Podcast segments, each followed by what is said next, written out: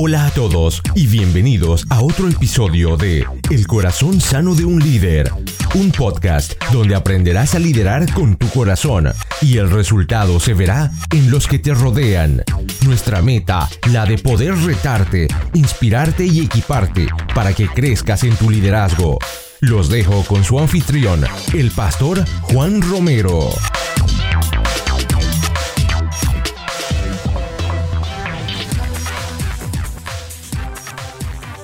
Hola a todos, les habla Juan Romero, soy el anfitrión y su servidor de este su podcast El corazón sano de un líder, donde creemos que equiparnos no es opcional, es vital para nuestro crecimiento personal y el resultado se verán las personas que nos rodean.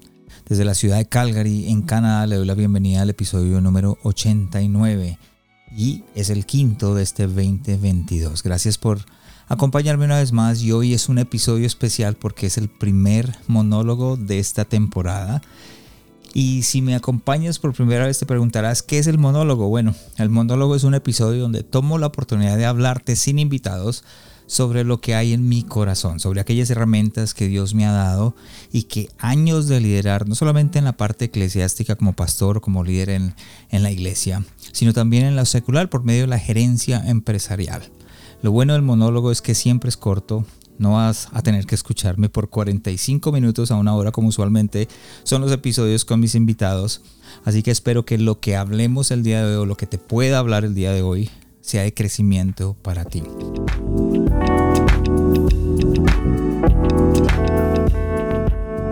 Como pastor y como gerente regional de una empresa acá en Canadá, usualmente me pongo metas para medir mi productividad y las metas de este 2022 son mucho más exigentes que las de los otros años, ya que si miramos un poquito hacia atrás, el 2020 y el 2021 no fueron muy productivos, que digamos. Entiendo que es una tensión en este momento universal que casi todos los líderes experimentan el impulso de hacer más, o sea, queremos alcanzar más. Tal vez sientes la presión porque estás comenzando algo nuevo o reiniciando algo. Y sabes que si haces más de lo mismo, pues por ende tendrás y cosecharás más de lo mismo. Así que empujas fuerte para poder ir por más o ir más allá. Y antes de que te des cuenta, te quedas sin tiempo para hacerlo todo. O tal vez lo que estás liderando está creciendo, la empresa que estás ah, tienes en tus manos está creciendo y estás ahora tratando de mantenerte a flote porque se está ahogando bajo la avalancha de pedidos que tienes, de solicitudes y de demandas que siguen apareciendo día a día. Y te das cuenta que simplemente no puedes seguir el ritmo que estás llevando. Yo he pasado por estos dos escenarios. El impulso de hacer más casi siempre tiene un costo. Ese costo lo vas a pagar tú y lo van a pagar los seres que tú amas. Yo quiero hablarte de tres errores que cometemos al tratar de hacer o de alcanzar más. Y quiero empezarte hablando eh, de los últimos años. Durante la última década he logrado mucho más de lo que antes podía alcanzar, pero es una disciplina diaria en el camino me di cuenta de tres objetivos o de tres metas de productividad que son falsos que me había puesto y que yo sé que muchos de los que me escuchan se han puesto y que tuve que abandonar en mi liderazgo para poder alcanzar mis metas. Así que voy a hablarle de tres objetivos y el primero de ellos es que muchas de las metas que nos pusimos fue buscar la eficiencia y no la efectividad. Recuerdo que cuando nuestra iglesia comenzó a crecer yo me preocupaba por la eficiencia. Siempre me dije, si soy eficiente en lo que hago, I would win the day, ganaría el día. Si pudiera lograr que las cosas que duraban o que me tomaban hacerlo en una hora las pudiera hacer en 30 minutos, entonces estaría duplicando mi capacidad diaria de trabajo. Si tan solo yo pudiera unir mi eficiencia, porque yo, me, yo pensaba que era eficiente, y la tecnología sería como un cohete, imparable. Sin embargo, el problema con la eficiencia son sus límites. Por naturaleza, la eficiencia vive en el universo finito del tiempo. Quiere decir que está directamente proporcional al tiempo que tú tienes. No importa cuán inteligente que seas, no importa cuán capaz seas. Cada líder solo tiene 24 horas al día. Como resultado, la eficiencia solo puede llevarlo hasta cierto punto. Por naturaleza, tienes rendimientos entonces negativos si estás confiando en la eficiencia. Les voy a dar un ejemplo de lo que yo quiero decir. Piensa en este momento que tienes 16 cosas por hacer, 16 tareas por hacer y cada una de ellas pues te toma una hora. Por eficiencia, reduces cada una de ellas a 30 minutos. Relativamente ahí ya tienes un día de trabajo, más o menos 8 horas.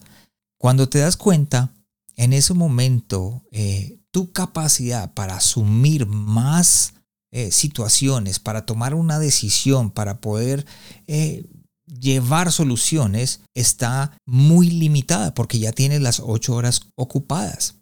Y no quiero que me malinterpreten, estoy a favor de la eficiencia cuando es necesaria, pero algunas actividades no son necesariamente eficientes por naturaleza. No sé si conoces gente, apuesto que has notado que muchas de las personas o la mayoría de las personas no son eficientes en todo lo que hacen. Ciertas áreas de la vida son muy dejados. Tampoco cuando preparas, por ejemplo, una prédica. Uno no puede decir, uy, ¿cómo te fue en la prédica? Oh, me fue eficiente. O por ejemplo, cuando se reúnen para tener lluvia de ideas en la empresa o planificar el futuro, tú dices, ¿cómo te fue en la reunión? Oh, fuimos eficientes. O en la crianza de tus hijos, ¿fuiste eficiente?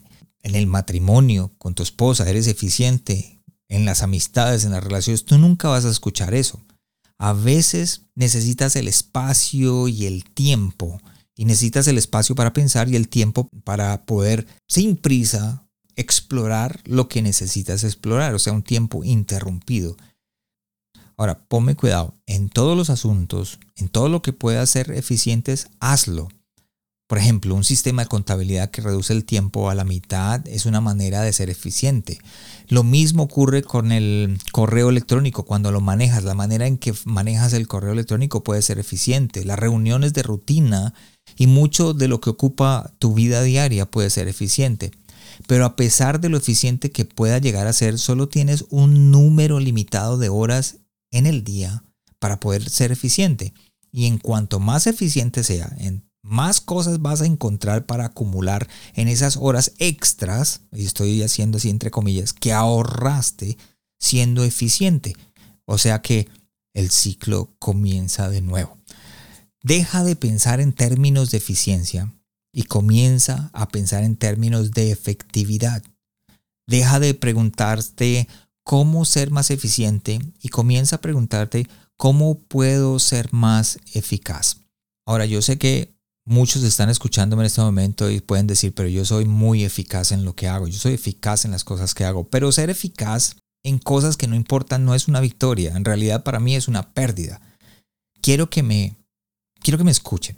Volverse más efectivo puede significar que tienes que eliminar seis reuniones en el día para poder tener un día completo para reflexionar y pensar sobre las decisiones que tienes que tomar o para trabajar en un mensaje o para manejar esos problemas personales que son difíciles de manejar y que nunca desaparecen.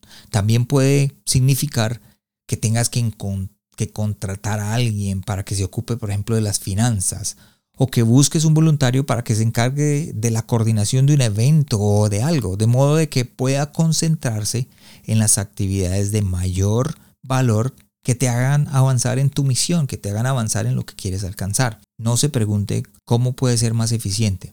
Pregúntese cómo puede ser más eficaz. Punto número dos, o meta número dos que nos ponemos, que, que yo creo que debes eliminar, es que buscamos ser activos o buscamos la actividad y no buscamos los logros. La mayoría de nosotros hemos tenido la terrible sensación de haber trabajado duro durante 8 o 12 horas al día pero al final no estamos exactamente ni seguros de lo que hicimos. Claro que planeamos el día, respondimos todos nuestros correos electrónicos y aquí hago un paréntesis, por cada uno que, que respondes te entran dos.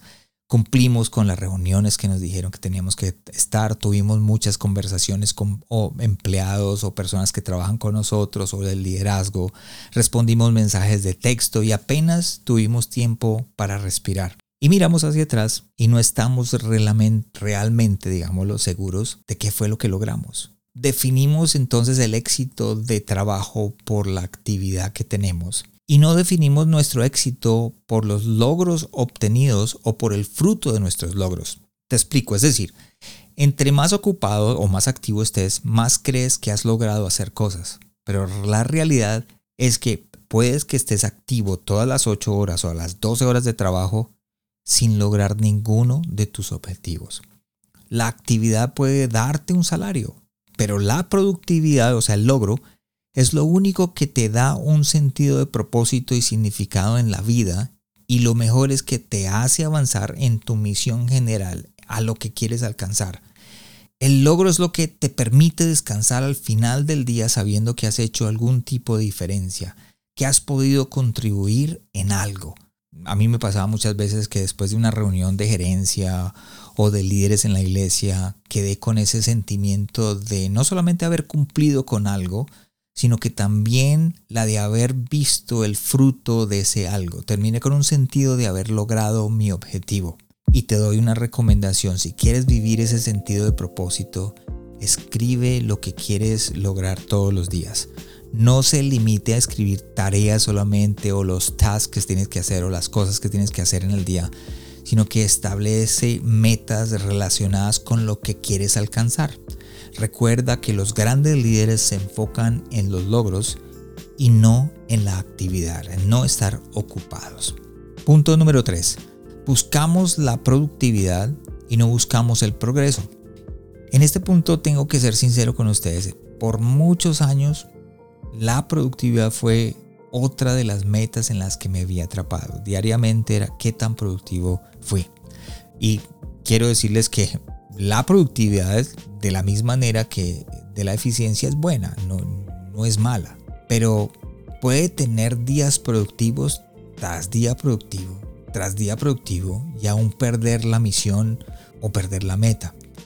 He aprendido a preguntarme si he progresado incluso más a menudo que hacerme la pregunta si he sido productivo. El progreso para mí te obliga a hacerte preguntas mucho más grandes eh, como que mucho más importantes en tu vida, como preguntas como que he avanzado hacia la meta, ¿será que la gente que estoy liderando ha avanzado o ha mejorado en su vida? ¿Hemos mejorado como empresa o hemos alcanzado como empresa lo que teníamos en mente o como iglesia hemos alcanzado lo que teníamos que alcanzar o las metas que teníamos estos seis meses? El progreso te enfoca en hacer crecer tus habilidades, en mejorar el equipo que lideras, el progreso te hace trabajar en, progresar, aunque valga la redundancia, no solamente en la productividad. Lo que yo quiero con este episodio es que no llegues al final del año y te des cuenta de que acaba de completar un año más, este 2022, y que se ve exactamente al 2021. Y que a su vez es sorprendentemente parecido al 2020. El progreso tiene que ver con el futuro la productividad tiene que ver con el presente.